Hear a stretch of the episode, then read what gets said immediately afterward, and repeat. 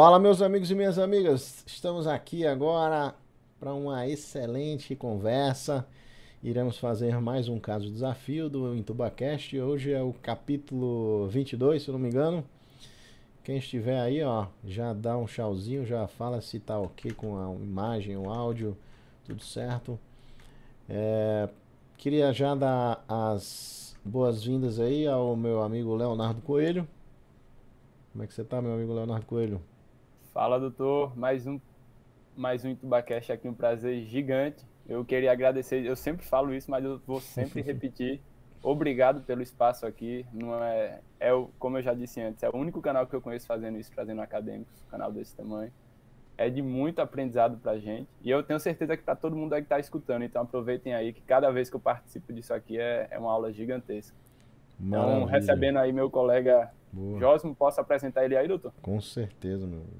Meu colega está aí há um mês de, de virar médico mesmo, ter a, ali o carimbo, então eu trago ele aqui com, com a maior confiança. A gente trabalhou junto na Liga de Cirurgia Geral, ele era o presidente.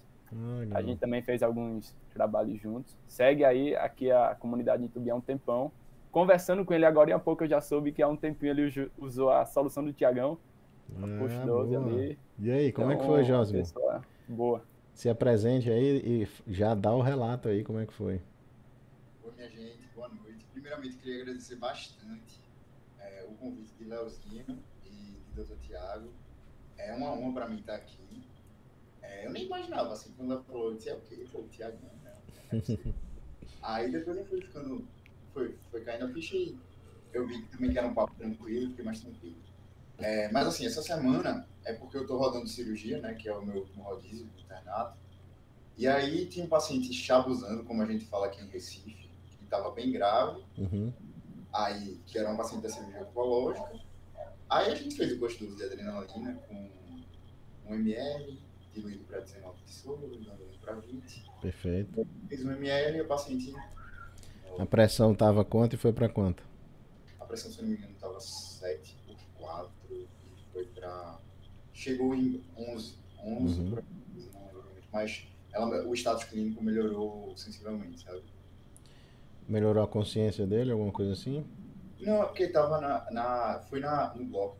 Ah, entendi. Tava, tava entubado. E digamos que você tivesse feito, e aí de 7 por 2 foi para 8 por 3. O que, é que você faria? Não, então, é, talvez eu botaria isso como uma ponte para Nora, né, por exemplo, talvez, a, o gostoso, só para dar um, um, pump e depois a gente é, pegar uma droga vasoativa em bomba de fusão ou alguma coisa assim. E aí, Léo? Esse push 12 aí realmente seria a ponte para Norenbic, mas se eu fiz ali meio ml, um ml e, e o paciente ainda não chegou no, numa pressão que eu julguei como ideal, retomou um pouquinho a consciência, repete ali, faz mais meio, faz mais um, até tá preparado ali o, a BIC, tá, tá na hora contínua. É isso mesmo, dá para repetir 400 milhões de vezes. Só que ninguém vai ficar 10 horas ali, né? Repicando, repicando, repicando. É o tempo de montar a Nora. Fala, Josi. Seria assim, a mesma lógica, lógica da adrenalina do ACLS também, né? Que eu posso repetir infinitamente. Isso, é. Parecido. Porém, de uma escalinha menor, né? Sim. É o tempo que entra o volume, é o tempo que entra a nora em bic, né? Que o pessoal está montando. Dá para fazer isso com várias substâncias. Dá para fazer isso com a própria noradrenalina também. É, fazer uma nora ultra diluída para 500 ml. E aí aspira 10 e faz 1. Ela tá super diluída. A nora é muito mais perigosa, né? Tem outras substâncias que existem também, o metaraminol, efedrina, fenilefrina. Mas vamos ao nosso caso. Muito legal essa, seu relato aí, viu, Josi?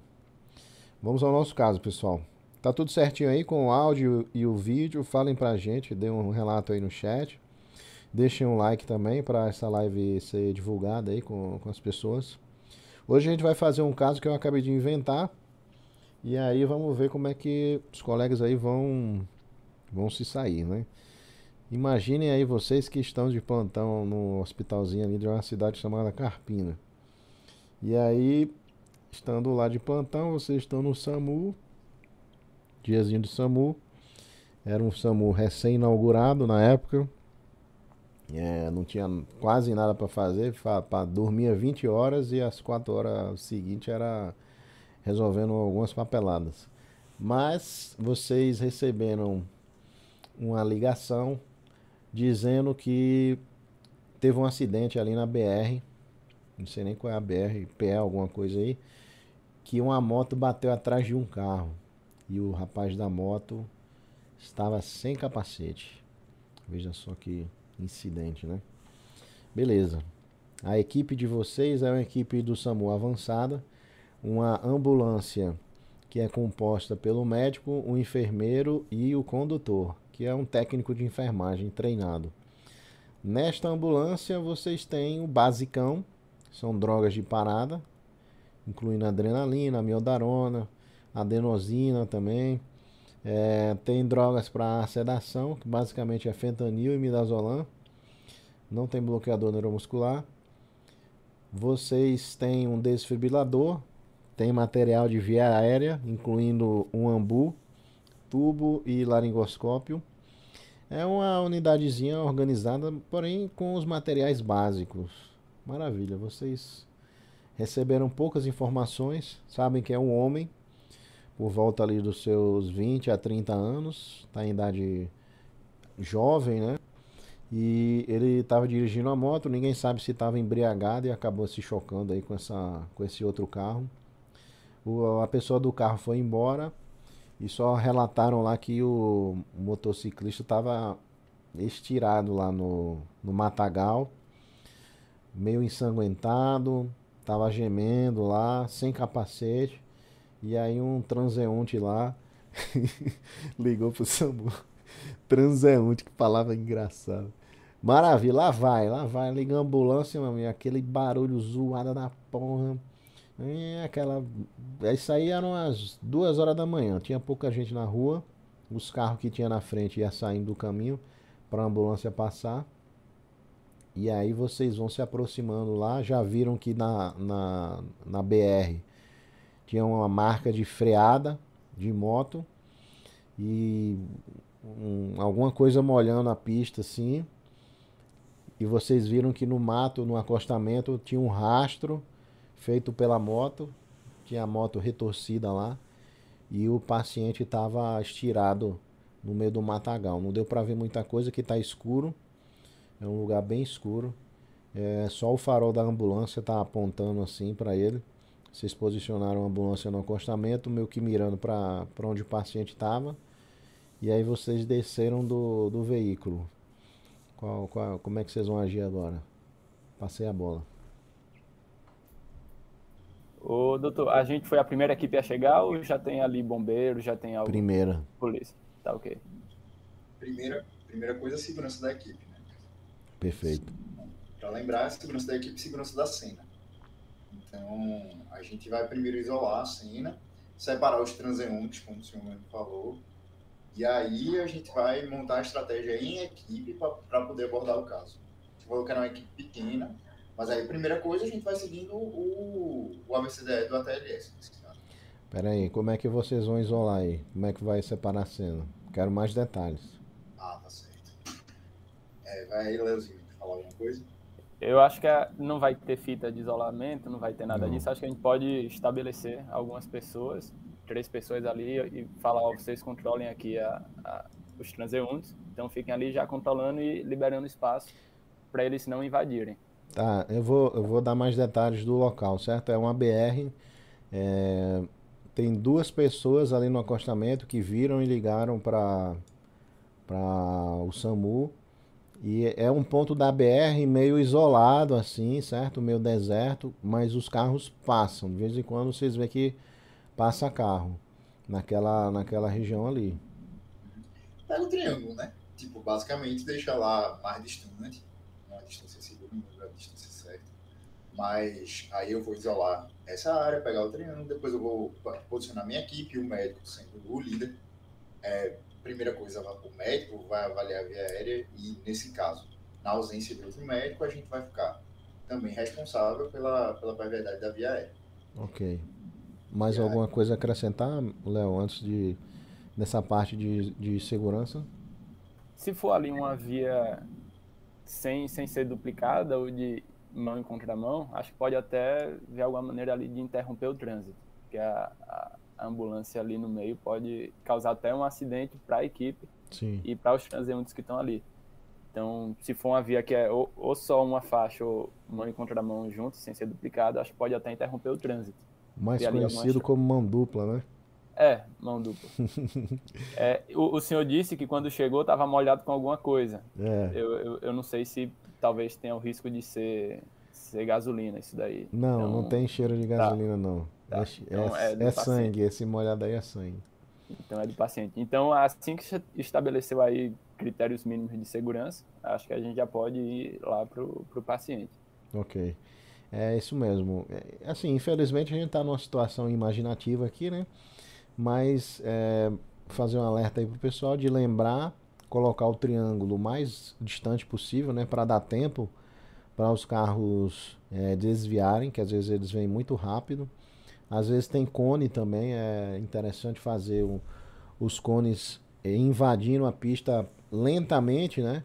Lembrando que se você botar um muito perto do outro, acaba que vira uma barreira ali. Tem que ser algo que vá conduzindo o carro a se afastar daquela faixa.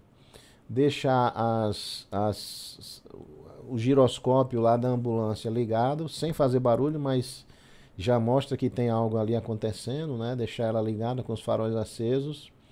O giroflex lá ativado também para alertar quem está chegando.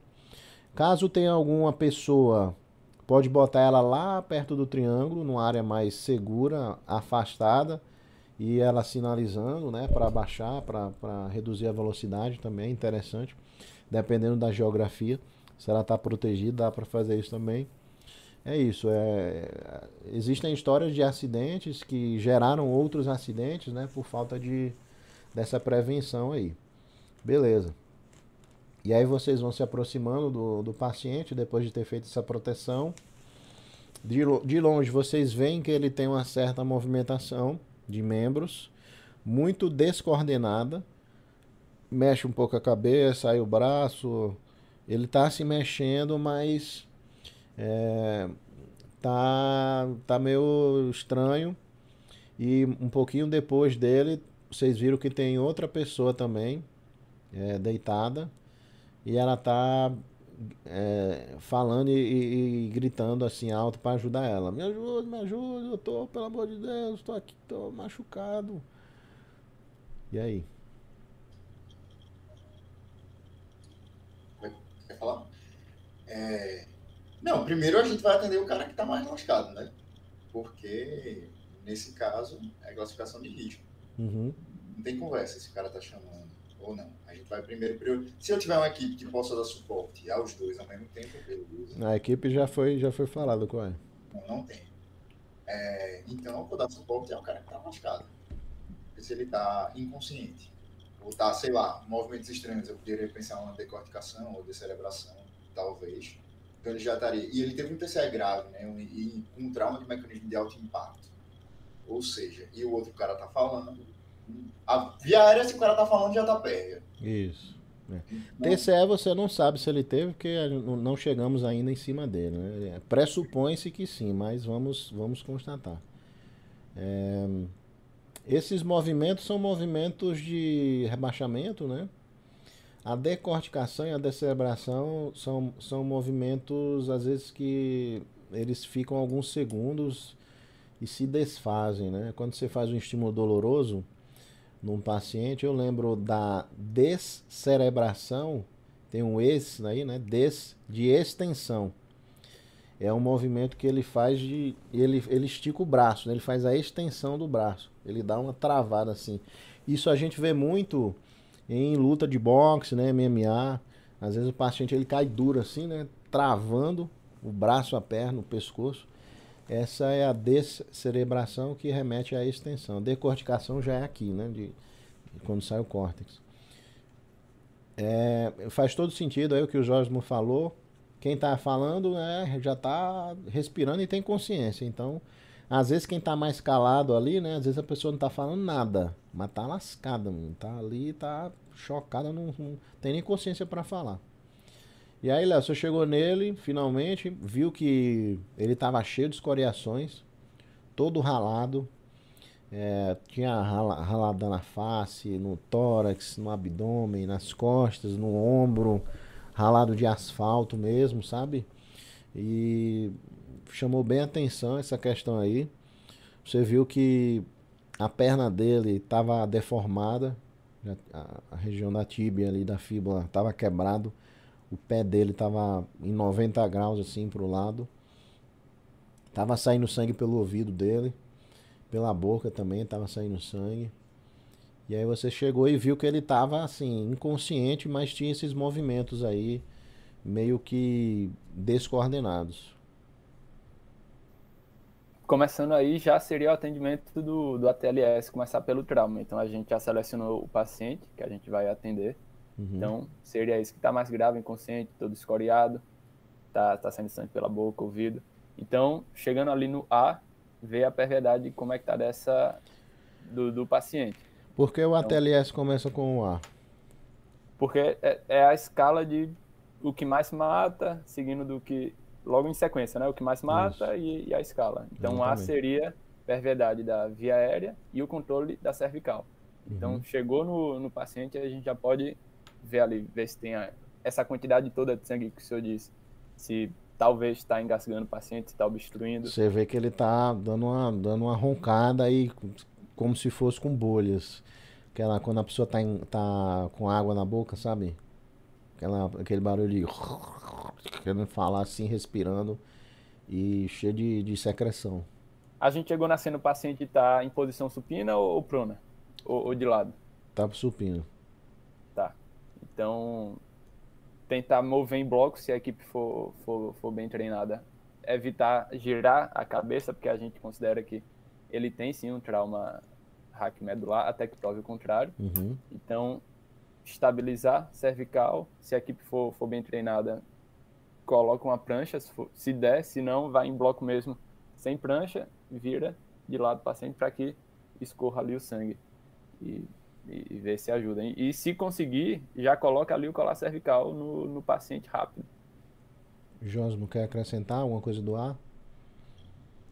É, colar, justamente, é a permeabilidade aérea que a gente que vai falar muito bem. Justamente a gente tentar virar, só que sempre que possível é tudo junto é, permeabilidade via aérea, cola cervical e prancha. Para a gente já mandar direto, já garantir que o cara está estável justamente pelo trauma racomedular, até que se prova o contrário, a gente não pode correr esse risco de virar em bloco sem ter essa proteção. Até porque dá para a gente fazer algo improvisado até com papelão, né, teoricamente. Uhum. Fazer a prancha e virar em bloco o paciente, que é muito perigoso a gente lesar a, a coluna vertebral dele tipo, virando em bloco mesmo. Sim. E sobre essas secreções, o Léo deu a sugestão de virar de lado, né? Meio que para escorrer. O que mais que a gente pode fazer? Aspirar. Aspirar, Vai. beleza. Não sei ah. se tem aspirador. Então, aí depende de onde você trabalha, né? Tem lugares que existem um aspirador portátil, é, mas esse não tinha. E aí? É, virou. É pra tentar fazer a remoção. Né? Virou, mas caiu três gotas de sangue ali, mas não, não, o bicho tá ruim ainda, velho. Pronto, é essa, é isso que Josmo disse, tentar pegar aí uma compressa, fazer um volume para evitar morder o dedo, né? Não enfiar o dedo entre os dedos e tentar desobstruir. Entre os dentes. É, e desculpe, entre, entre os dentes. Que pode até ser a causa da obstrução futura. Colocou ali o dedo inadvertidamente entre os dentes, morde o dedo. Tem Arranca o dedo do cara, né? É. Já tampa a glote ali, não entra mais porra nenhuma. É, eu não faria isso não, certo? Você pode pegar uma pinça, né? Usar gás assim com a pinça para não colocar a mão na boca do paciente. Uma coisa legal que caso não exista o, o aspirador, eletrônico, né, um aspirador que consegue fazer o vácuo, é, antes de sair, pegar uma seringa de 60 ml, uma seringa grandona, e uma sonda de aspiração, uma sonda vesical, de alívio, certo? E aí dá para fazer esse aspirador meio que mecânico, mais arcaico, mas funciona bem demais.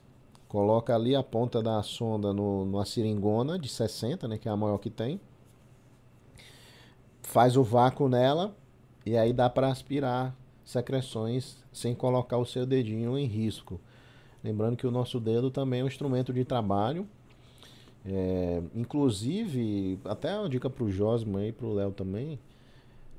É, a gente depois que se forma, precisamos tomar algumas ações porque o nosso corpo também faz parte do nosso é, trabalho, né? Por exemplo, eu evito de me arriscar em termos de, sei lá, fazer kitesurf, é, alguma coisa que eu possa machucar, meu braço, meu ombro, porque isso interfere no trabalho, né? Não que, assim, tem gente que vai fazer e quer correr esse risco, mas eu já, eu já sou mais precavido, porque o cara, sei lá, machucou a mão esquerda, para realizar a intubação vai ser mais difícil, você vai estar lascado aí. Tem um amigo meu que faz jiu-jitsu, anestesista. De vez em quando ele se lasca, velho. Tá com a mão fodida, tá com o braço machucado. Eu sou mais conservador em relação a isso. Eu encaro o meu corpo como uma parte do trabalho e evito de me arriscar. Ô, doutor, excelente. Eu, eu adorei essa dica. É sempre bom a gente saber alternativas que a gente pode ir ali incrementando. Essa da seringa acoplada na, em alguma sonda, eu nunca tinha ouvido falar. Então, fica aí a, a dica. Muito bom. Achei que você tinha gostado da dica do, do, do esporte, para pra não se arriscar. Eu gostei duas. Beleza, chegou lá, a enfermeira tirou do bolso dela. Aí, doutor, eu trouxe aqui o nosso aspirador. Aspirador Mandrake aí, ó. Vamos usar ele. Aí vocês foram lá, aspirou. Vocês perceberam que realmente tinha muita saliva e sangue também é, na, na região ali da via aérea. E depois de ter feito umas três aspiradas, né? É porque ela acaba rápido, né? Quando você, você preenche a seringa de ar, você tem que tirar, jogar fora e aspirar de novo. Aí vocês conseguiram liberar bem, parou esse barulho de secreção, respirando como se estivesse afogando. Você viu que o padrão respiratório dele mudou, ficou um padrão melhor, sem barulho, mas é um padrão rápido. Ele estava respirando só, você não, vocês não contaram, não deu tempo de contar, mas só de olhar vocês já perceberam que ele está ataque pineico. E aí, Léo, qual a próxima etapa aí do ACLS?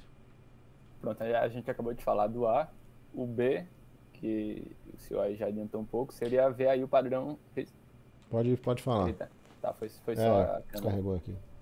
Então, o A, logo em seguida a gente vem pro B. O B seria ver como é que tá o padrão respiratório dele. Então, uhum. o doutor Tiago já disse aí que ele tá taquipneico. Sim, então... você, você percebeu que tem alguns ralados ali no, no tórax dele, sabe? Que chamaram a atenção. Ele tá respirando rápido. Chutaria aí uma frequência de 50 respirações por minuto. Respiração é. bem, bem marcante. O B, o B foi isso. O que mais você querem ver no B? Bem Tacpnec, por, por ser um, uma unidade de saúde avançada, então provavelmente deve ter um, um oxímetro.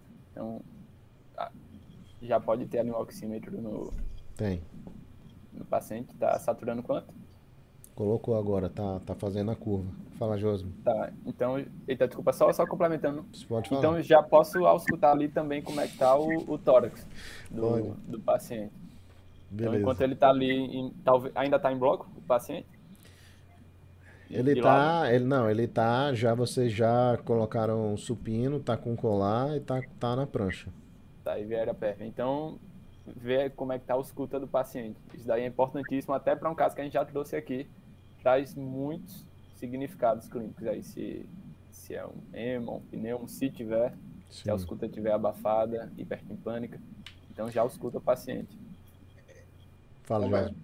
É, o senhor falou de coriações no tórax. Eu queria saber se teria uma possibilidade de orifício de entrada ou uma possibilidade de fratura de costela também. Porque aí a gente já pensaria um pneumotórax aberto e poderia entrar com um curativo de três pontos, né?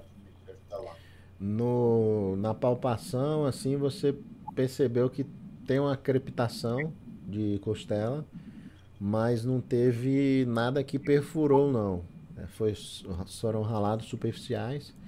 Vocês presumem que foi uma pancada ali que quebrou uma série de costelas dele. Ao, ao apertar uma parte ali, você percebe que afunda um pouco a parte das costelas. E na ausculta do Léo, isso é do lado esquerdo. Na ausculta do Léo, é, do lado esquerdo tá bem diminuído a ausculta. E do lado direito tá normal. E o oxímetro, o oxímetro começou a mostrar um número lá, tá 78. Com a ausculta diminuída, a, a gente já pode ali fazer a, a percussão. Então, a ausculta diminuída, agora o que vai diferenciar aí de uma coisa ou de outra é a percussão. Então, bora percutir aí esse hemitórax esquerdo. Quais são tá os, os, possíveis resultados da percussão aí, Josimo? Então, a gente pode ver uma da percussão, um tipo nível da percussão. A maciçez a gente já está pensando mais em um pneumotórax. É, e no timpanismo a gente pensaria mais no pneumotórax. Perfeito. Nesse caso, o pneumotórax não aberto, né? E pelo quadro, poderia ser um hipertensivo que fizesse a gente ter uma medida mais agressiva. É, muito boa. Vamos abrir um parênteses aqui. Para esse caso, você, você tem uma tendência de achar que é mais hemotórax ou é pneumotórax, Josmo? E por ah, quê? Como trauma, trauma contuso, hum, eu ainda fico em dúvida. Pela captação de costela, senhora professora Berta, ainda acho que pode ser um pneu. Mas eu. E também. Eu votaria em hemotórax pelo, pelo filme. Agora. Quando é, quando é facada, tiro, geralmente é o emo. Porque entrou um negócio, né? Furou vaso. Quando é pancada assim, geralmente é pneumo. E qual seria a diferença do pneumo hipertensivo para o pneumotórax normal? O, o pneumotórax, ele seria ali a, o descolamento da, do pulmão e a cavidade pleural começa a ser preenchida de ar. Isso seria o pneumotórax. Ele o deixa de ser... da pleura visceral da parietal, né? E no meio tem ar. Isso. Vamos, isso. vamos refinar aí. E, e, ele passa a ser normal. Pera aí que o pra... Josmo tá, quase desculpa, que... Vai lá. A diferença seria justamente o mecanismo de válvula. Eu acho que era isso que o senhor estava querendo saber. Que no pneumotórax hipertensivo, a gente tem um mecanismo de válvula que não permite a saída do, do ar e vai acumulando, acumulando, acumulando sem ter a sem ter a saída, e por isso tem aquele desvio uhum. do desvio de traqueia e todos os comemorativos que fazem o pneumotórax hipertensivo ser bem mais grave. O que mais, Léo? Esse desvio de mediastino compromete a toda a hemodinâmica do paciente. E é isso daí que seria o, o grave nele. Por quê? o, retorno, o retorno venoso está diminuído, o coração não consegue bater direito. Então, a hemodinâmica dele está comprometida. E se a gente não intervir ali na hora, essa falta do, do retorno sanguíneo para o coração vai fazer com que ele entre em parada por, por, por falta de circulação mesmo. E então é um quadro isso, é um quadro extremo e que a gente tem que intervir ali na hora para tentar pelo menos desfazer o pneumotórax hipertensivo para um pneumotórax não mais hipertensivo. Por que diminui o retorno venoso? porque os vasos ali da base do, do coração, com esse desvio do mediastino, estão torcidos. Então, uhum. a cava, principalmente a cava inferior, Perfeito. ela tá, tá torcida. O paciente tem sangue, mas o sangue não, não passa, né? O cano dobrou e aí não adianta, o coração vai bater vazio. Excelente.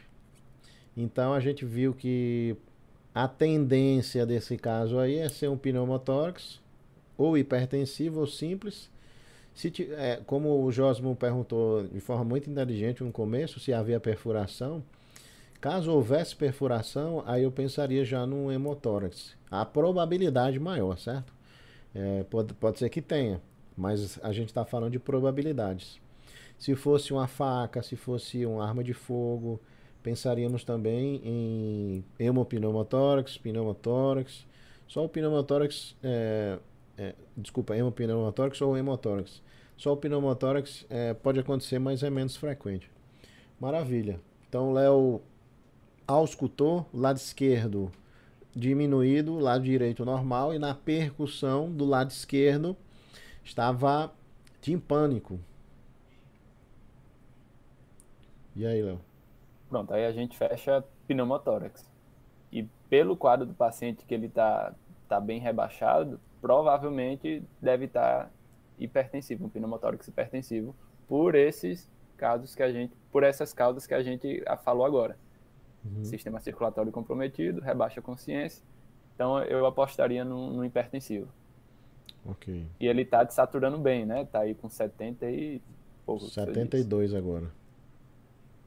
Então a gente já pode intervir de forma imediata ali para reverter esse pneumotórax hipertensivo. Qual seria a ação aí, Josmo? Agora seria uma toraxentese. Toraxentese, vamos lá. Manda bala. Como é que faz? É... Eita. Não, eu acho que é na linha. Tem a véia e tem a nova, né? Tem a nova, é. Eu lembro que a véia é no segundo espaço intercostal e a nova é no quinto. E é na linha clavicular, se não me engano. A véia. A véia. A nova é aqui atrás, né? É o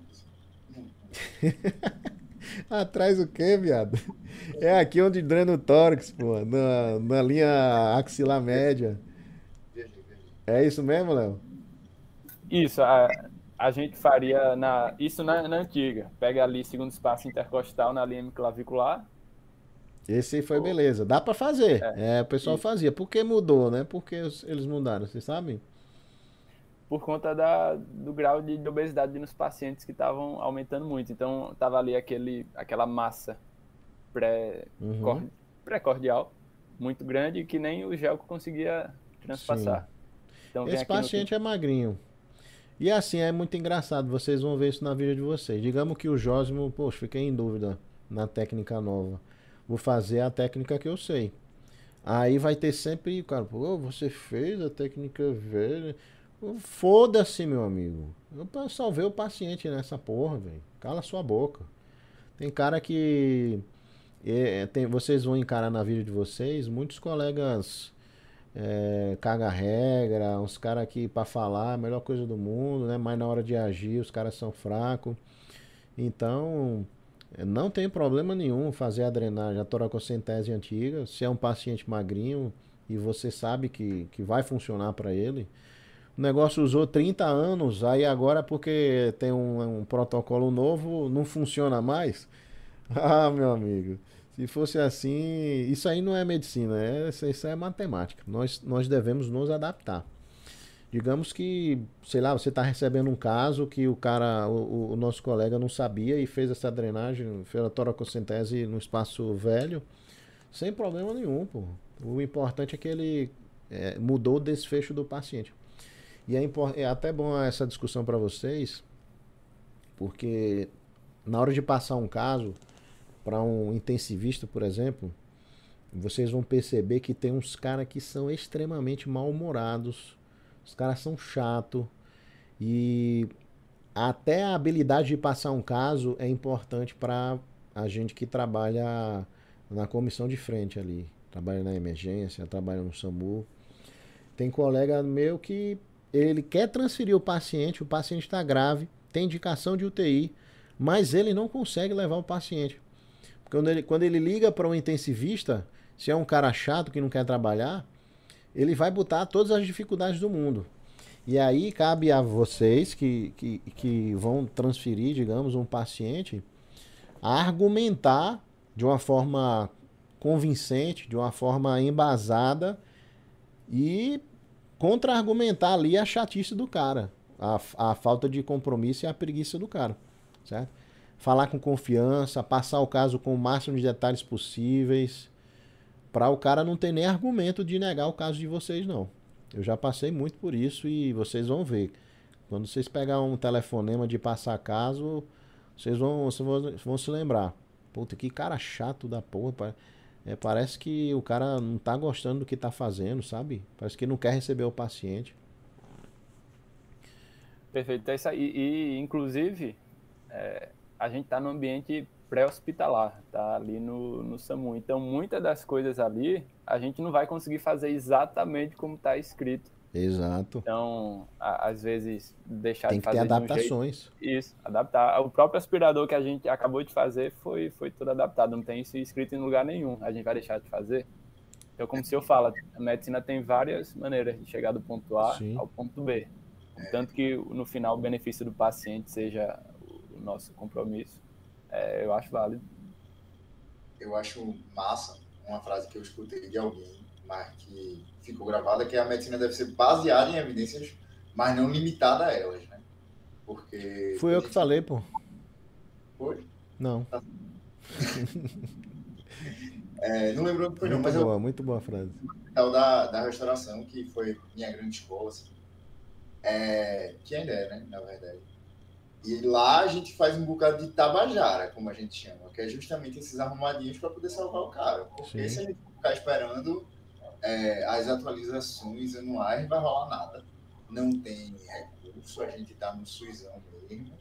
E tem que deixar rolar e trabalhar com o que tem. Senão, Exato. pô, Quando a gente tem os, os recursos a nosso favor e a situação está perfeita, maravilha. Vamos fazer os protocolos mais lindos do mundo.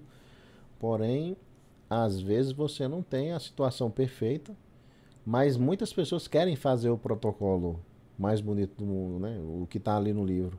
Só que vai dar merda, meu amigo. Eu trabalho em uma maternidade que o protocolo é fazer 10 unidades de ocitocina para atonia uterina, para você não ter atonia uterina. Beleza. E aí, depois de um tempo lá, meu amigo, no grupo, todo dia com atonia uterina.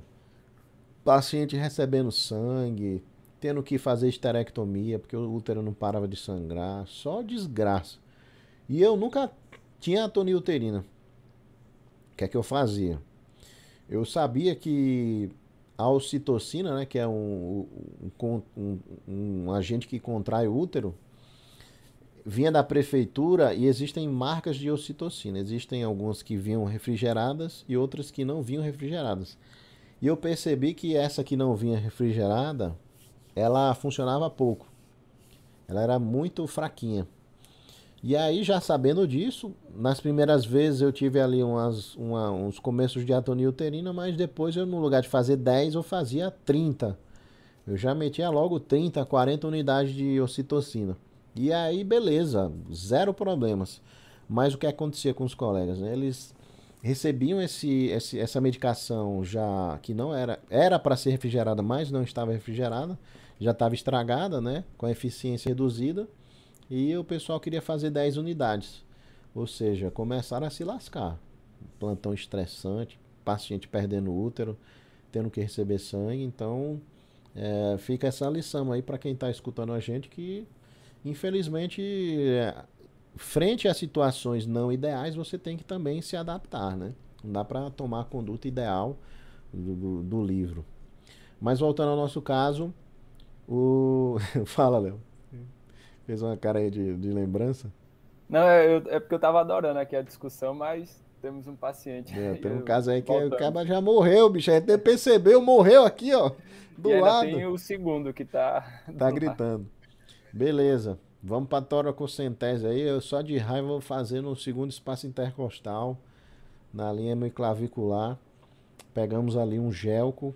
Qual gel que você quer, Jósimo?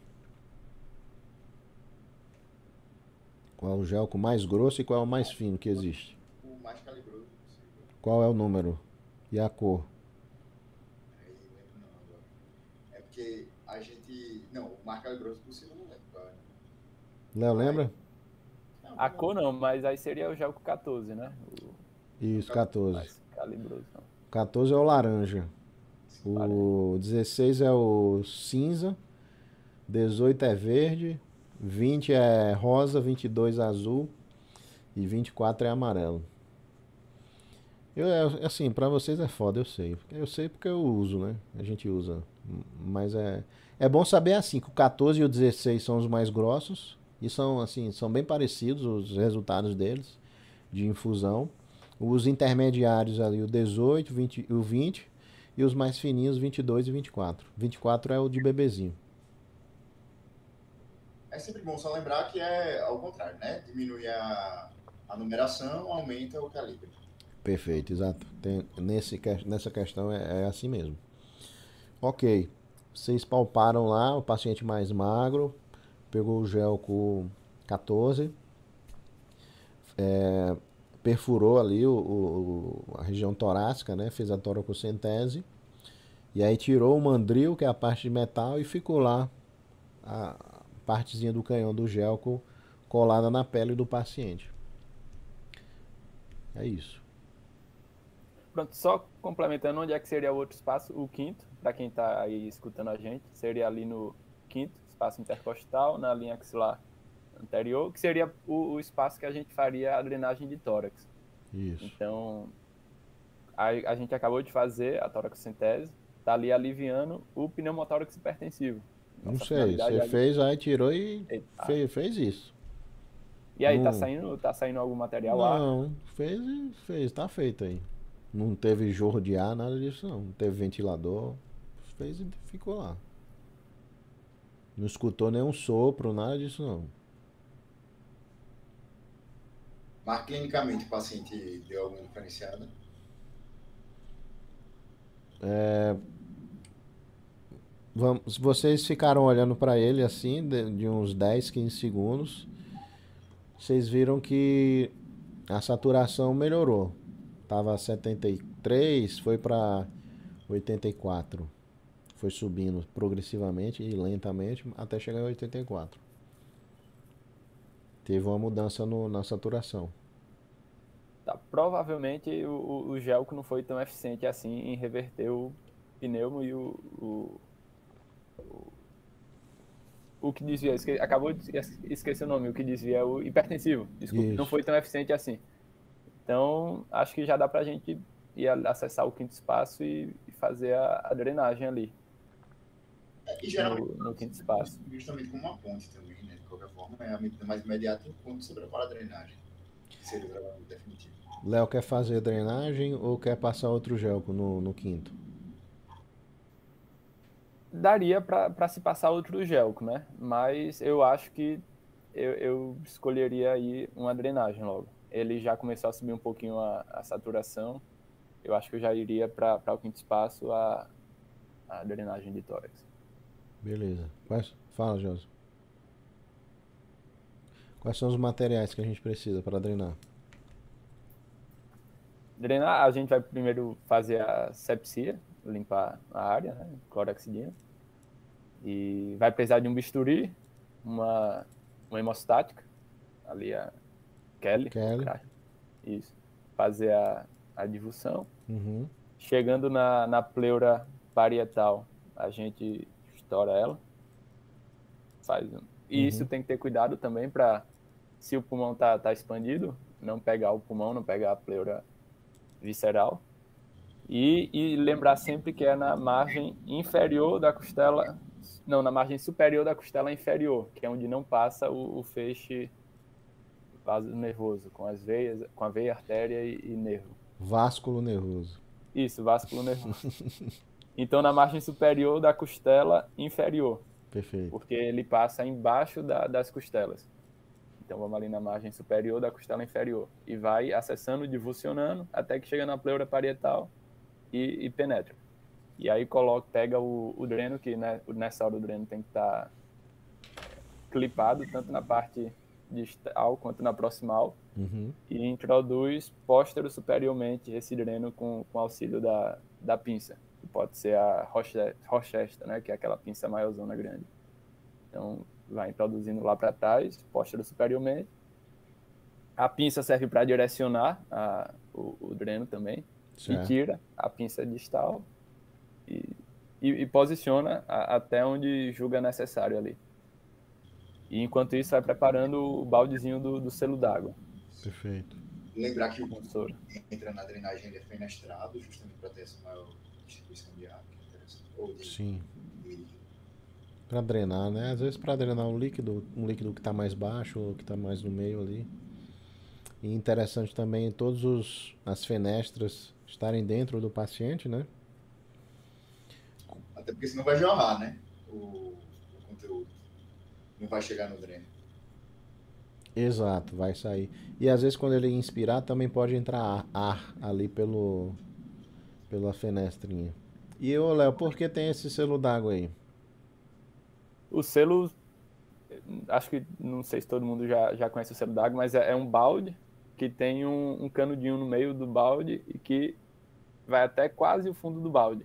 E a gente preenche a, de água até subir um pouquinho a mais desse final do cano. Uhum. Esse cano é conectado até o dreno do tórax. Então, quando colocar o, o dreno lá na caixa torácica, que sair ar, ele vai borbulhar ali. Então, vai ver que está saindo é, ar. Uhum. Ou vai contaminar aquele líquido e melado ficar um pouco vermelho e vai ver que tem, tem sangue. O selo d'água é para ver o ar saindo ali, para ver as bolhas, né? Exato, exato. Ele, ele vai borbulhar mesmo. É não, pô. Pra que é, Josmo? Tá. A bolha saindo é, é, uma, é um sinal que está funcionando, certo? Mas existe assim, qual é a, a, a ciência por trás do selo d'água? Por que fizeram isso? Para igualar a pressão. Entra, né? Se eu não me engano, eu acho que eu ouvi isso quando eu pensei agora. Mas, Também não, não faz sentido não. Beleza, desculpa. Desculpa aí. É, pode, pode, pode tentar, então, pô. É uma é tentativa aqui. Ou evitar a entrada de, de ar também seria. Exatamente, é, exatamente. É isso aí. Quando ele Pelo, né? inspira, fez uma pressão negativa no tórax, né? Contraiu-se o diafragma. O diafragma puxa o pulmão, né? Por estar contraído faz uma pressão negativa no tórax, aí nessa hora, o que é que, o que, é que vai acontecer no selo d'água? É, essa água vai tentar ser puxada para cima, mas não vai conseguir, porque é muita força que precisa fazer. Então a água impede que ele sugue esse canudo. Vai sugar uma água ali, mas ela não vai até o pulmão, né? ela para um pouquinho antes. Tanto é que você vê que a, ela sobe um pouquinho, o, a coluna de água. Só que na hora de expirar, aí ele exala e saem as bolhas. Então cria apenas uma via de saída, que é através dessas bolhas. A via de entrada é a via aérea superior. Porque se não tivesse essa água, ia ficar. O cara ia ficar respirando pelo, pelo cano. Ia respirar onde ele quisesse, apontava onde ele respira. Vai acabar essa chamada, bicho. De novo esse negócio. Qual Criou onde o MIDS, Léo? Foi, foi pelo meu e-mail. Foi pelo meu e-mail. Ah, tá. Da próxima a gente cria do. Eu vou criar o próximo. Mas vamos Pronto. ficar até finalizar. Beleza, drenou. Léo já fez toda a explicação, tá drenado. Saturação tá 84. Mudou nada. Depois de drenado. Trabalho da porra aí, mudou nada. Tá borbulhando. Fala, José e aquele e aquela que ele tinha obstrução de via aérea superior também, né? Assim. Que vocês melhoraram, né? Melhoraram bastante. A gente já melhorou, beleza. Sim. Certo. Mas ele ainda tá desaturando. Tá 84. Tá... Como é? Ele tá desaturando porque ele não protege. A língua dele tá como? Tá sustentada? A língua dele tá dentro da boca. Não, dá pra saber, não. Não, mas assim, ele tem controle. Eu quis falar sobre isso. Aparentemente você não está escutando ronco. Quais são os sinais né, que a língua está atrapalhando? paciente roncando, é, ele fazendo força no tórax e, e, não entrando ar. Você não está vendo isso. Se você, por exemplo, como é que você vê? Ah, vou fazer um jaw thrust aqui para ver se eu desobstruo, né? Faz o jaw thrust, que não precisa fazer a extensão da, da cabeça pelos, pela suspeita de trauma torácico, né? Você foi lá, Josmo, fez o Jaw Trust. Ele fez um. deu uma movimentada assim, parou, mas está saturando 84 ainda, 85, estabilizou aí. É, é, é a gente já escutou o hemitórax oposto, o, o direito? Normal. Normal? Uhum. Eu podia pensar em contusão pulmonar. existe a chance. Na contusão, assim, as repercussões maiores são depois, com algumas horas, quando começa a extravasar, né? Líquido. A gente tem algum cilindro de oxigênio que possa trazer aí um. Tem, com certeza. Tem. Então, acho que aí já seria hora de, de, trazer. A gente já fez o ali o que talvez tivesse a maior chance de, de ser, que era reverter o quadro de, de pneumotórax hipertensivo. Então, acho que agora o passo seria ofertar para ele oxigênio. Então, provavelmente ele deve ter ali uma, uma máscara ou, ou catéter. Então, eu colocaria aí uma, não sei se máscara ou catéter, por como ele tá com, saindo um pouco de sangue pela boca, né, que o senhor disse. Tá, mas você aspirou e resolveu. Tá, então eu colocaria ali uma máscara. Tá jorrando não. Eu acho que seria mais ousado. Eu acho que eu iria avaliar a necessidade de intubação nessa hora já. Certo, vamos discutir isso. É, já é, é, vamos, vamos avaliar do mais do mais simples para o mais complexo. Qual seria a suplementação de oxigênio mais fuleira? Seria só o catetezinho ali. Catetezinho, um litro por minuto. Como é que a gente melhora isso? Como é que a gente fornece mais oxigênio? Vai subindo a quantidade de litros por minuto. Até uns até uns 6. Dá para aguentar, sabe? Até uns 6 não incomoda, assim, já começa a incomodar. Dá para ir para 15. Mas aí, meu amigo, é uma ventania no nariz do paciente que é chato. E tá perdendo muito, né? Tem lesão, tem risco de lesão de septo, lesão da mucosa nasal ali, com algumas horas, né? Com 15 litros por minuto. Acho que até uns 6 é prudente. Chegou em 6 litros por minuto. Qual seria a próxima etapa? Se você quer dar mais oxigênio. Não é inalante que eu consigo uma filiador de 100%. Não entendi. A máscara não é inalante, que eu consigo uma PDO2 de 100%. Certo, você já foi para 100%, mas tem um intermediário aí. Ah, sim. Seria a Venturi. Venturi. Venturi. A Venturi tem várias pecinhas, né? De acordo com as cores. Geralmente é a, é a laranja, que é 50%. O pessoal da fisioterapia que usa as outras cores, né, para fazer uma titulação, mas a gente na emergência ali é, raciocine dessa, dessa, dessa forma. Ou é catéter, se você quer dar pouco, ou é Venturi a 50, se você quer dar intermediário, ou é o que o Josmo falou, da, da máscara com a bolsa não renalante, que você quer dar próximo a 100%, que nunca vai dar 100%, geralmente dá uns 75, 70%. No livro tem 100, mas na vida real não é 100, é 70, 75.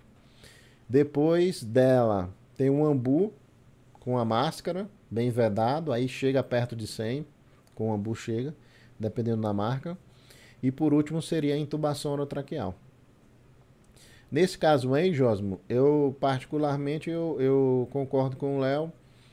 Eu acho que não, não, não custa tentar uma máscara para ver se ele melhora essa saturação é, digamos que ele bota uma máscara aí de Venturi ou uma bolsa não renalante e vá para 96%.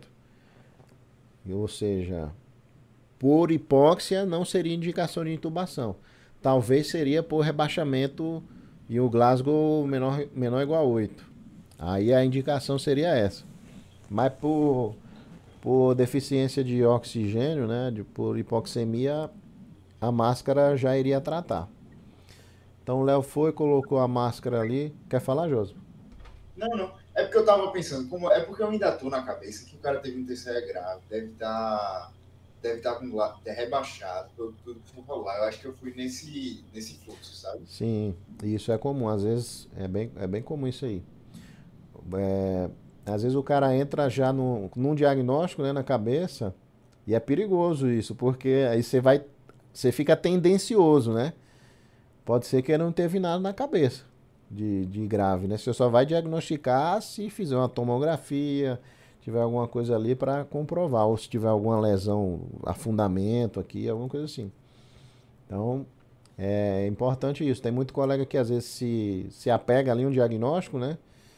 E tem outras coisas que estão floreando e ele, não, não, mas eu acho que é isso aqui, mas eu acho que é isso aqui. E acaba que ele, ele fica um tempo sem perceber.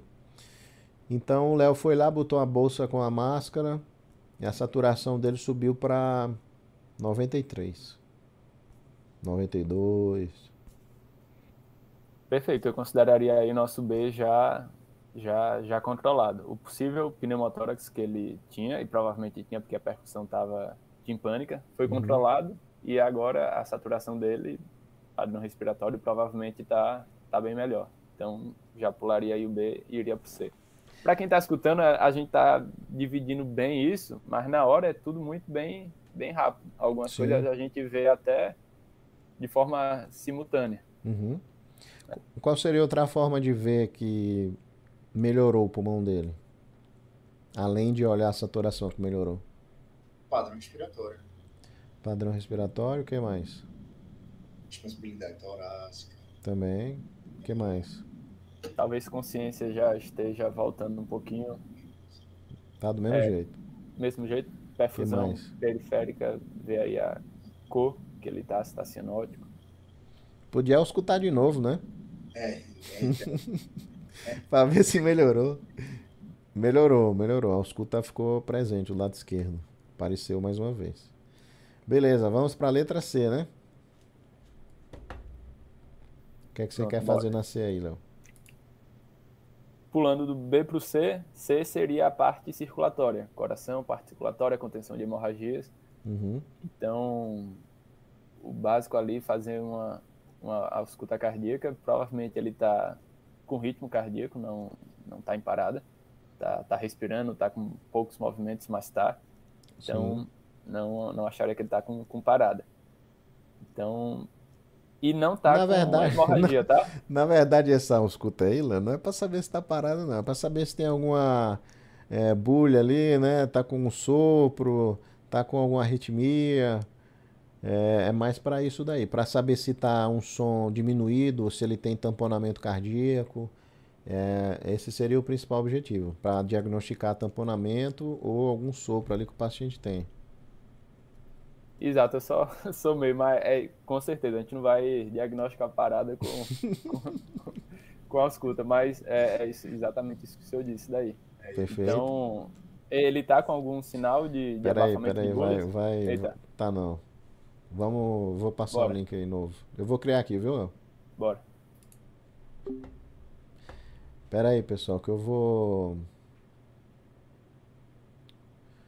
Eu vou criar outro link aqui no MITS. Que aquele lá ele expirou.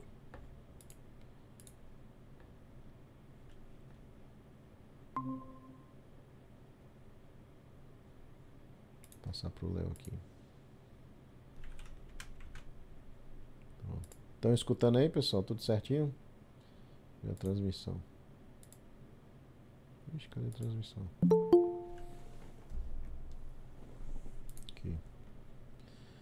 Estão me escutando aí, pessoal? Me avisem. Falem para mim.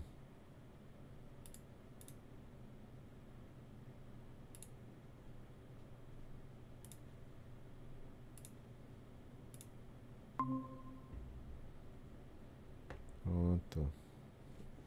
Tá escutando? E aí pro Jósimo. Tudo certo aí, pessoal? Mandem no chat aí pra saber se estão vendo a gente, tudo certinho. Chegou o Jones. Tudo bem, Jones? Tá escutando? Opa, tô sim. Beleza, o pessoal também tá vendo. Ok. Só não tá a sua câmera. Ah não? Peraí. Ok, Léo. Você auscultou, não tem abafamento. Você está auscultando normal o coração. Vê que ele tá taquicárdico está com a frequência alta. No, no próprio oxímetro ele fornece a frequência cardíaca. Está 150, 153, está alta a frequência dele. Ele tem algum sinal de, de hemorragia volumosa? Ou só são aquelas escoriações mesmo? Tá sangrando na perna dele, que quebrou, tem uma fratura exposta na perna. É, teve as escoriações, só. Tá fácil, você viu que tinha algum sangue, mas parou. Tá. Eu, eu apostaria aí nessa ataque cardíaco dele de um estímulo doloroso grande. Provavelmente ele está sob efeito disso. Então, uhum. essa hemorragia na perna levando para uma hipovolemia e levando para um ataque cardíaco, eu, eu, eu, acho que não, não seria o caso. Se bem que a pista, o senhor disse que estava bem, bem molhada de sangue, né? É, você vê que tinha um racho de sangue. Então acho que a gente já pode pegar aí um, um acesso venoso certo. nele. Qual que você pensar quer? Em, em, já fazer volume. Acho que um 18. Um 18. É, se possível, dois. Dois acessos. Certo. De, de gel com 18 nos dois membros. Já eu já pediria aí para o técnico ou para o enfermeiro que está acompanhando. Fazer dois acessos e a gente já abrir aí. Se tivesse um ringer, essa é uma outra discussão. O ringer é o, o soro fisiológico, né? Uhum. Mas se tiver ringa, eu faria ringa. Mas se só tiver soro, já abriria ali o soro. Ok. Josmo, concorda? Quer acrescentar alguma coisa? Não, concordo. Eu não ouvi o começo, né? Da... Que eu acho que eu estava desligado. Mas se eu puder recapitular, mas pelo que eu ouvi, eu concordo. É, as bolhas, as bolhas cardíacas normais. É, um sinal de fratura exposta ali na, na perna dele. Que tá estável. Oi? A pelve. A pelve está estável, é, frequência cardíaca de 150 e alguma coisa. Saturando 93, 92. Concordo com o Léo. Qual o seu diagnóstico, Léo? O que você acha mais provável? Dor? Ai, ataque cardíaco eu acho que seria por dor. Uhum. Eu, eu, eu acredito que a hipovolemia ainda não, não chegou a, ao ponto que seria.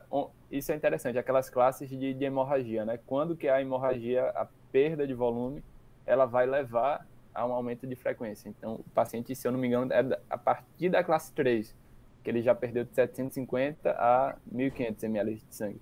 Isso é pressão. Então, eu acho que é a frequência cardíaca é uma das primeiras a subir. Isso. A frequência? que é Sim. Tá. tá. Primeiro mas... sobe a frequência para segurar, aí depois chega uma hora que ela não segura mais, aí começa a cair a pressão. O que mais que você pode avaliar com sinais clínicos ou com dispositivos a parte hemodinâmica do paciente? Fala, é, é, enchimento capilar, né? Que é o, o mais precoce, né? Indicador do choque. E tá na, na pontinha do nosso dedo, então é bem fácil e reprodutivo. Você pediu para iluminarem lá o dedo do paciente e aí você viu que estava branco, apertou o dedinho dele, demorou uns 4, 5 segundos para voltar. É chocado. E aí? E aí, bota a bola pra cima. Quanto é que você faria de volume? É, é, pensando no choque classe 3, né, pelo menos. A pressão a gente tinha? Até agora ninguém pediu, não. Ah, ninguém pediu, né? Então, para a pressão do paciente. Botou o manguitinho lá para medir uma pressão manual, pressão pressão padrão mesmo. A enfermeira foi medir, o, não, o condutor foi medir e falou assim, é, doutor, não preciso do, do, do esteto não, eu me meço só aqui no, no pulso mesmo. Tá 12 por 8 aqui, professor. professor. Tá zero bala. Tá demais. É, e aí? E aí eu abriria, tipo, eu pegaria um ringer de cada lado, de 500, abria a torneirinha e vamos ver. E, e, o negócio de, de urgência, eu acho que aprendi na prática mesmo, é ir fazendo e reavaliando, fazendo e reavaliando é, o volume mais rápido. Tá, acha, você acha um que é choque hipovolêmico, alguma coisa assim? Assim, a gente já tirou cardiogênico, não é? Mesmo com a pressão de 12 por 8? A pressão tá 12 por 8 mesmo? O senhor disse que ela Não, ele falou isso. Ele apertou lá, segurou no pulso. Tá 12 por 8 aqui. Não, mas é porque mais tá. é, então não parece hipovolêmico, não. Ou ele não está chupando? Não, mas com, com a perfusão dessa capilar. É... Mais precoce, né? A pressão abaixa depois. E aí, Léo? É. Eu, já, o volume já está sendo feito, não está não? Tá correndo. 500 e 500. Abriu ali um litro.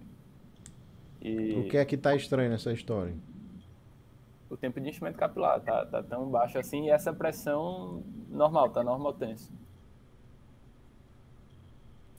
Desses fatores, quais os que dependem, quais os que dependeram da avaliação de vocês e quais os que não dependeram da avaliação de vocês? O tempo de enchimento a gente viu, né? A gente viu ali a luz, Sim. viu que realmente tá, tá acima, tá mais de 5, como o senhor disse. Uhum. E, e a pressão aferida desse jeito, eu não, já não confiaria. e ainda mais não tendo sido eu que fiz. E, e ó, isso, é isso se aí. repete muito, já vi muito isso ocorrer aí. Ó, presta atenção. Classes... As maiores merdas que vão acontecer né, é nesse negócio aí. Eu já, várias, muitas. Ah, doutor, deixa aqui que eu fixo a veia para o senhor, pode ficar tranquilo. Fixo a veia, a veia saiu no meio da cirurgia. E assim vai. Então, se existe uma uma informação que não está batendo, não está encontrando, e, e, e, foi uma informação trazida ou por um colega médico ou por um colega da enfermagem, é de muito bom tom que você vá lá e, e faça mais uma vez, com a sua técnica, que é que você confia, né? Então, nada mais justo de que. Peraí que eu vou dar uma medida aqui no outro braço. Você dar uma, uma tranquilizada ali, né? Uma apaziguada. Não, mediu no esquerdo aí, deixa eu medir no direito para ver se tem dissecção de aorta, né? A diferença de pulso. Então vou medir no outro aqui, só que eu meço com o, mangue... o esfigmo, eu, eu acho melhor. Aí você vê lá, tá 5 por 2 a pressão arterial. Entendeu? Então, infelizmente, você tem que confiar muito na sua equipe, na pessoa que está passando a informação. Porque se for alguém que você não trabalhou muito, isso vai acontecer muito no começo para vocês. Você não conhece a equipe, né? Você não sabe se aquela informação que é passada, se ela está fidedigna. E aí é, é, prudente você ir lá e verificar. Ah, doutor, é, o paciente está chocado, gravíssimo, não sei o quê. Aí você vai ver, o paciente não está tão assim, tá, tá, tá bem. E vice-versa. O pessoal acha às vezes que o paciente está bom, mas ele está quase parando. Então, é, participar, às vezes, dessas decisões nas partes importantes é fundamental para não comer bola, né? Fazer a famosa comida de bola. Exato, isso daí, até pra gente, eu imagino que tenha acadêmicos também escutando a gente, eu fui perceber a, o peso daquilo que a gente repassa logo no iníciozinho do curso, quando no exame físico eu fui passar para o preceptor o exame físico que eu tinha feito no paciente. E aí o paciente estava acamado no UTI e só deu para ver uma, da, uma perna, que a outra estava escondida e, e, ele não queria se mexer. Então uhum. só vi uma perna. E aí eu repasso o caso como um edema de membro inferior unilateral pro, pro, para o preceptor que estava uhum. ali escutando a passagem de caso. E aí ele já vira para mim unilateral, o edema de membro inferior. Aí eu meu, será que realmente faz tanta diferença ser unilateral ou, ou, não? Então, aquilo dali me fez despertar um grande alerta para a gente ver o peso das coisas que a gente diz. Então, muita gente, eu já vi isso ocorrendo muito. Ah, pressão. Ah, não estou conseguindo escutar, Sim. mas deve estar ali próximo de 12 por 8. Então, tem um peso aquilo que a gente diz. É complicado. Isso aferir de uma maneira correta, inclusive passar para o outro, porque quando a gente passa para o outro, a gente está transmitindo para outro a, a, informação. Então, levar a sério essas coisas. Fala, José. Não, falei, é responsabilidade. Coisa mais comum do mundo é o R1 de anestesia, chega lá, aí entuba o paciente, o paciente fica saturando 80. Aí eu falo, dá uma escutada aí para ver se foi seletivo. Aí o cara vai, escuta. Não, não, tá, tá bilateral. Eu tenho certeza, velho. Sim. Mais de 10 vezes isso aconteceu. Ele auscultou, disse que tá bilateral, eu vou lá ausculto. Tá seletivo. Tem que puxar aqui, ó. Aí eu puxo o tubo, o paciente volta a saturar 99%. Então, é, é, é, que nem eu, é que nem eu falei. Sei lá, tá dando plantão eu e o Léo. Eu confio no Léo, sei que ele, ele, ele sabe o que tá fazendo, né? Então, quando ele falar, eu vou, pô, deve ser mesmo. Agora eu tô plantão eu e outra pessoa, que é a primeira vez. Ou uma pessoa que eu dei dois, três plantões só. Não posso dar tanta credibilidade. Não é questão de não confiar nos outros, né? Mas é questão de, pô, tô conhecendo ainda, né? Não sei se eu consigo acreditar 100%. É melhor ir lá e avaliar para evitar seguir caminhos é, confusos. Beleza. É, fez, fizemos uma nova aferição da pressão arterial. Estava 5 por 2. É, tá correndo lá os dois as duas bolsinhas de ringa lactato. E aí? O que, é que vocês estão pensando? Tem que tirar do mudo. Abrir, deixar correndo aberto mesmo e, e pedir para fazer de forma rápida, né? Uhum. Apertar ali a bolsa de. Qual a sua suspeita diagnóstica? Aí já muda para choque hipovolêmico. Ele provavelmente deve ter perdido muito sangue ali. Que é uma coisa que confunde. Ele está na terra também, né? Então, sangrando na terra, às vezes a gente não consegue ver porque a terra puxa o sangue. O então, que mais? Pode ter saído sangue de onde? Pelo, pela, pela boca também. Ele estava sangrando bastante boca, quando ele chegou pela boca, né? Pelo pé. O que mais, Josa? Como é que tá o abdômen dele? Agora O abdômen dele, de que maneira você quer saber? Tudo. Fala aí. Não, como é que tá a inspeção do abdômen Tem umas escoriações. Tem escoriações. É, a palpação. Se palpou, tá flácido assim, tá molenga. Ele tem uma barriguinha, tem uma barriguinha meio gordinha. Mas tem, tem um trauma confuso de abdômen. Tem marcas de escoriações. Mas a gente pode ter um, um, um baço estourado aí que esteja dando essa hemorragia. Com certeza. E é, é assim que vocês devem pensar. O Léo pensou que pode ter perdido sangue do pé? Pode. Pode ser um trauma abdominal fechado? Pode também. Existe essa chance? Sim. Então, na hora do diagnóstico, é, tem alguns diagnósticos que eles eles estão em paralelo ali, né?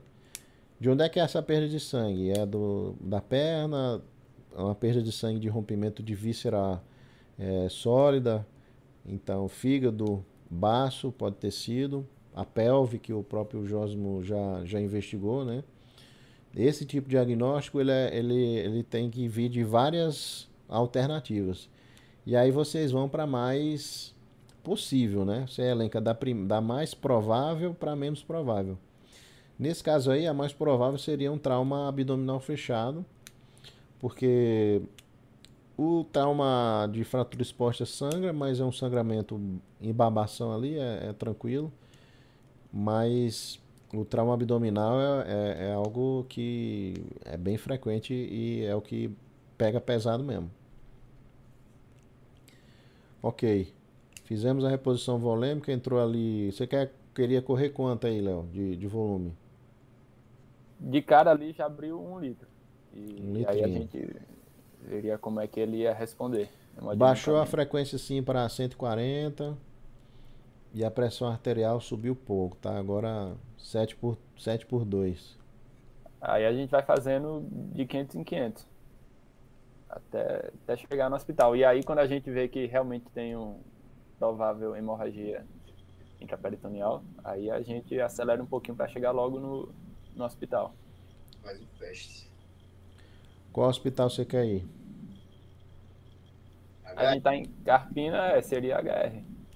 Da Restauração. Para quem está escutando aí que não conhece a HR, aqui é emergência de, de trauma, referência nossa. Como é que faz? Pega o paciente, joga na ambulância. Ah, pro HR é. Pro HR é para porta aberta. Não, mas é mesmo. Dá para chegar, né? Dá para chegar. E, pra, e é porta aberta para trauma. Ah, legal. Então. Eu mudei no trauma de lá. Perfeito. Aí. Na minha época tinha que ligar e, e referenciar, pedir autorização e tal. Mas mesmo assim, é, se vocês julgam que, porra, tem alta chance aqui de ser um trauma abdominal, o paciente realmente está gravíssimo.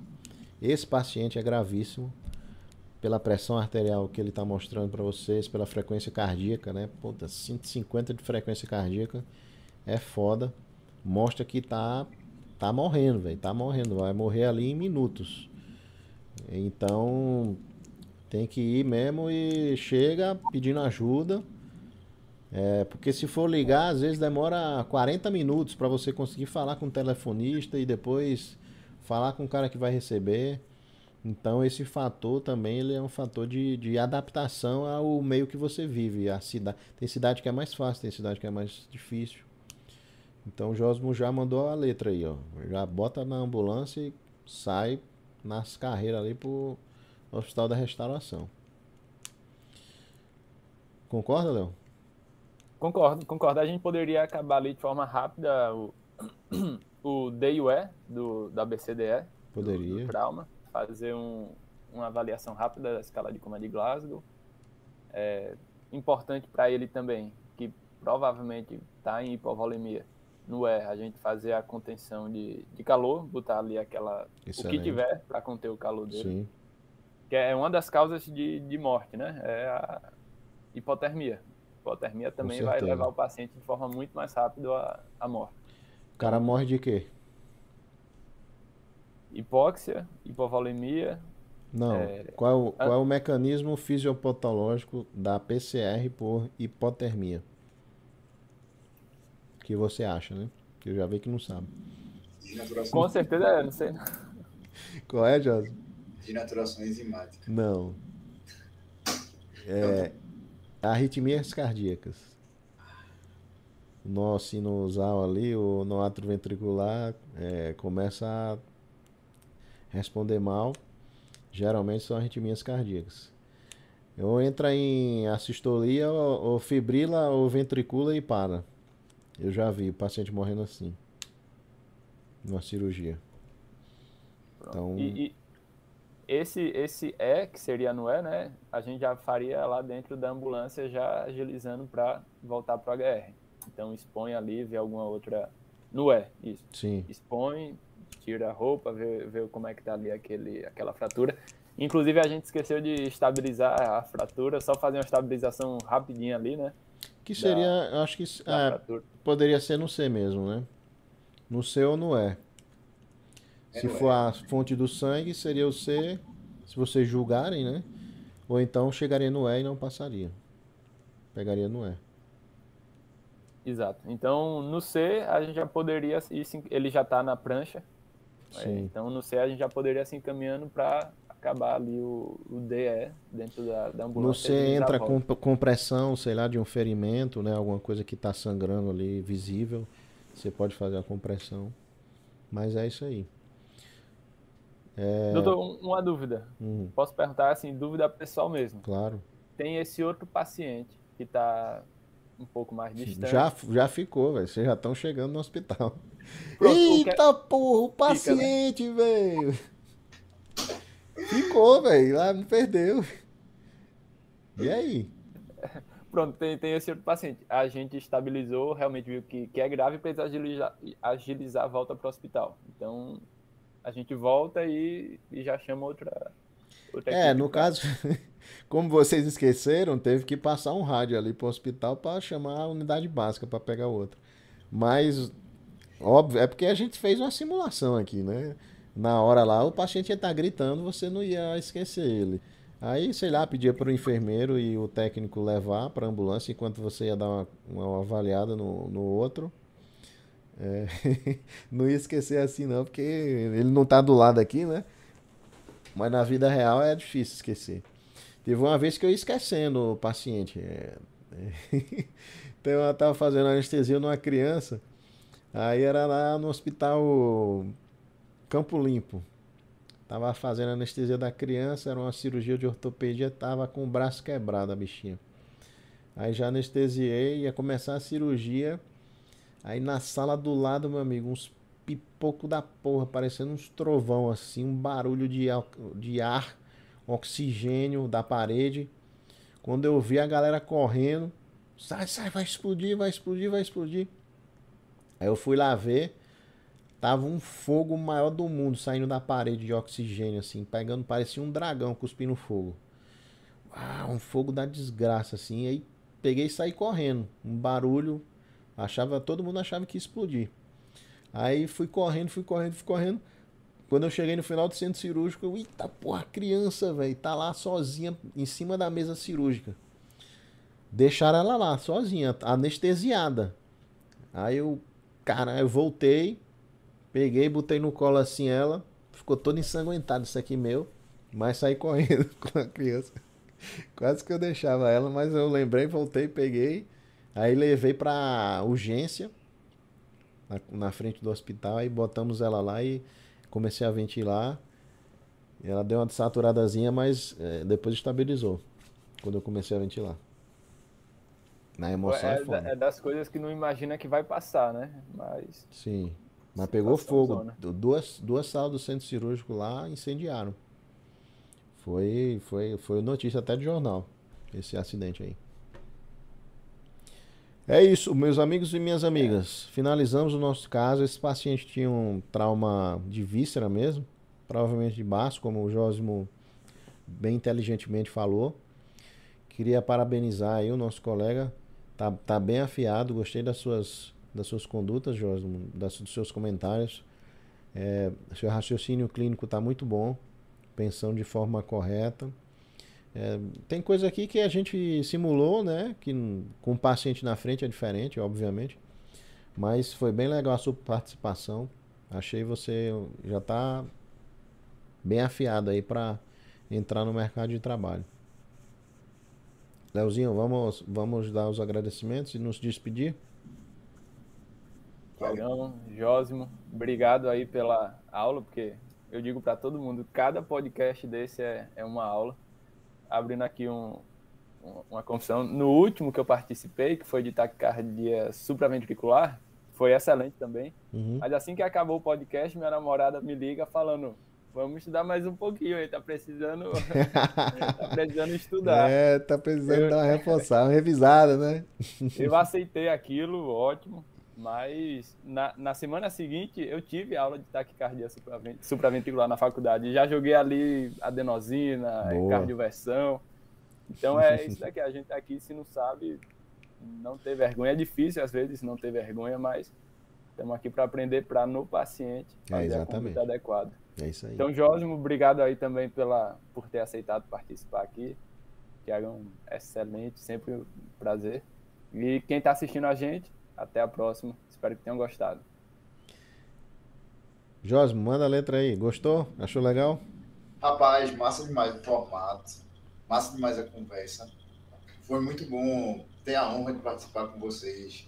Desse bate-papo mesmo, que às vezes é muito melhor do que uma aula formal. E a gente acaba aprendendo de uma forma gostosa e sem aquela pressão. É, obrigado, doutor Tiago, por ter deixado a gente tão à vontade, por dar essa oportunidade a gente. Obrigado, Léo, por lembrar de mim e sempre ser meu companheiro nas broncas da Liga, hoje e na vida, assim, que a gente sempre possa contar um com o outro e com todo mundo, que é isso que faz a gente crescer. Muito Show obrigado. Bola. Passando lisonjeado pelos elogios finais, nem esperava, estou um pouco com vergonha. Isso foi ótimo, amigo. Mandou bem, mandou bem demais. Condutas muito bem alinhadas, seu raciocínio clínico bom. É isso aí. Pessoal, agradeço aí vocês mais uma vez, quem assistiu, agradeço os nossos participantes. É isso aí, eu vou fazer uma refeiçãozinha agora e vamos dormir que amanhã tem vida real. Valeu, pessoal. Um grande abraço do seu amigo Tiago. Mais obrigado mais uma vez, Jósimo, e até a próxima. Falou, tchau.